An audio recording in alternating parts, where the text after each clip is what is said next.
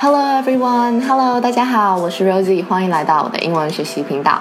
在 Rosie 雅思单词这张专辑里面，我们收录了 IELTS、TOEFL、IBT、SAT、GRE 的窗口单词，每次会教给大家五个新的单词，并介绍用法及例句，希望大家喜欢。Number one, effusive, effusive, E F F U S I V E. F means out. Fuse means water. Effusive means gushing, exuberant, profuse, lavish. 过度热情的情感洋溢的。Example sentence. Shoppers often get embarrassed by a dealer's effusive welcome. Therefore, I sometimes wish that there would be no clerk at the store. Shoppers 去买东西的人 often get embarrassed，常常会感到有点尴尬。 By dealers effusive welcome，因为呢，哎，dealer 卖家呢会很 effusive，来过度热情的 welcome 来招呼他们。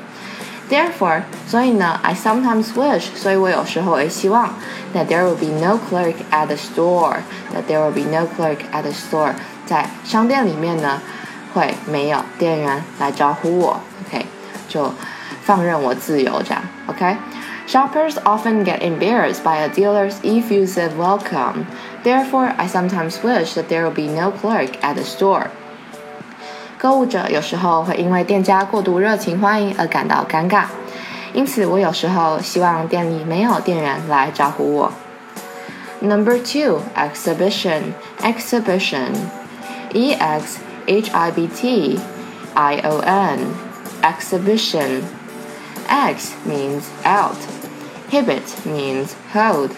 Exhibition means show, fair, or presentation.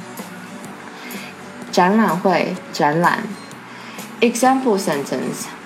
Kathy was so proud when she learned that her picture was chosen among those of her classmates to represent her school in the exhibition that would be held in the mall. 当呢，Kathy learned that her picture， 他发现他得知他的 picture，他所画的这一张图呢，was chosen among those of her classmates，从她的同学画的画里面选出来，OK，chosen among those of her classmates，来 represent her school，来代表她的学校，去 right 展览在这个 mall 里面，OK，放在这个展览里面的时候。他非常的 proud，非常的 right 开心骄傲。Kathy was so proud when she learned that her picture was chosen among those of her classmates to represent her school in the exhibition that will be held in the mall. 当 Kathy 知道说她的画作从其他同学作品中脱颖而出的时候，感到非常的骄傲。她的作品将代表学校陈列在展览会的大厅当中。Number three prohibitive, prohibitive, P R O H I B T I V E, prohibitive. Pro means in advance, hibit means hold, prohibitive means restraining, suppressive, repressive, too expensive, 禁止的或者是费用或价格过高的。Prohibitive. Example sentence.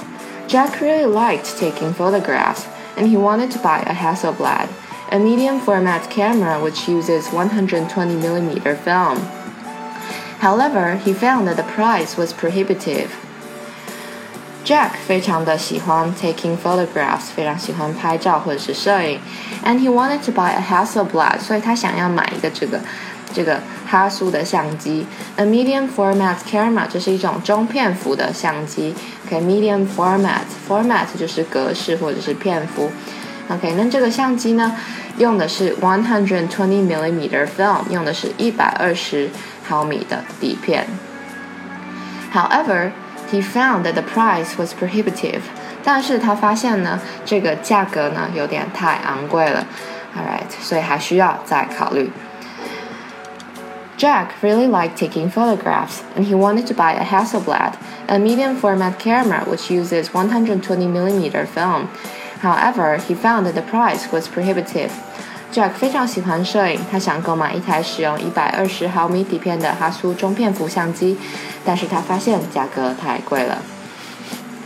Number four, proscribe, proscribe, P R O S C R I B E, proscribe.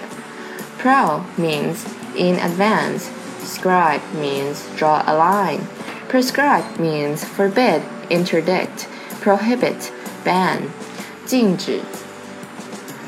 Example sentence The poor farmer was arrested for growing opium poppies.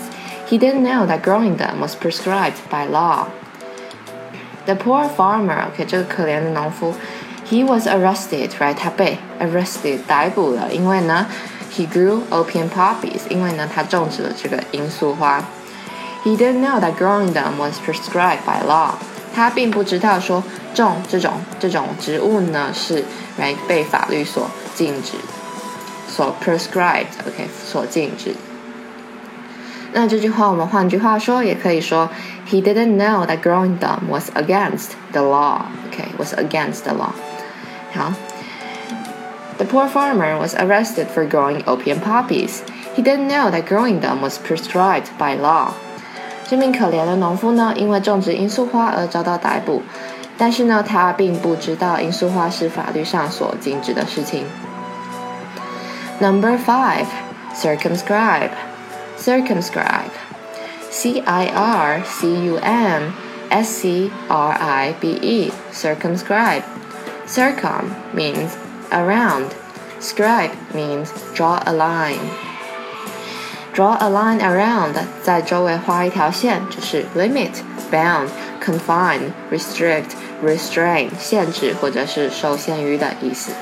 OK，example、okay? sentence。Helen Keller's physical activities were severely circumscribed by her deafness and blindness. However, she tried to overcome these obstacles. Helen Keller 呢，她的 physical activities，她的 right 行动上面 严重的 right right severely 严重的 circumscribed 受到限制 by her deafness and blindness，因为她的失聪跟失明受到严重的限制。However, she tried to overcome these obstacles.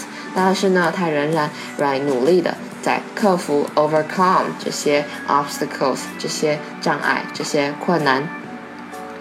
Helen Keller's physical activities were severely circumscribed by her deafness and blindness. However, she tried to overcome these obstacles. Helen Keller 她的行动上面受到失聪跟失明极大的限制，然而呢，她却尽力的在克服这些障碍。Okay, that's the end for today. 你的关注是我前进的动力。如果喜欢今天的节目，可以新号订阅这张专辑，获得最新的通知。你也可以点选礼物按钮，给我一点爱心哦。感谢你收听我的节目，我是 Rosie，我们下次再会。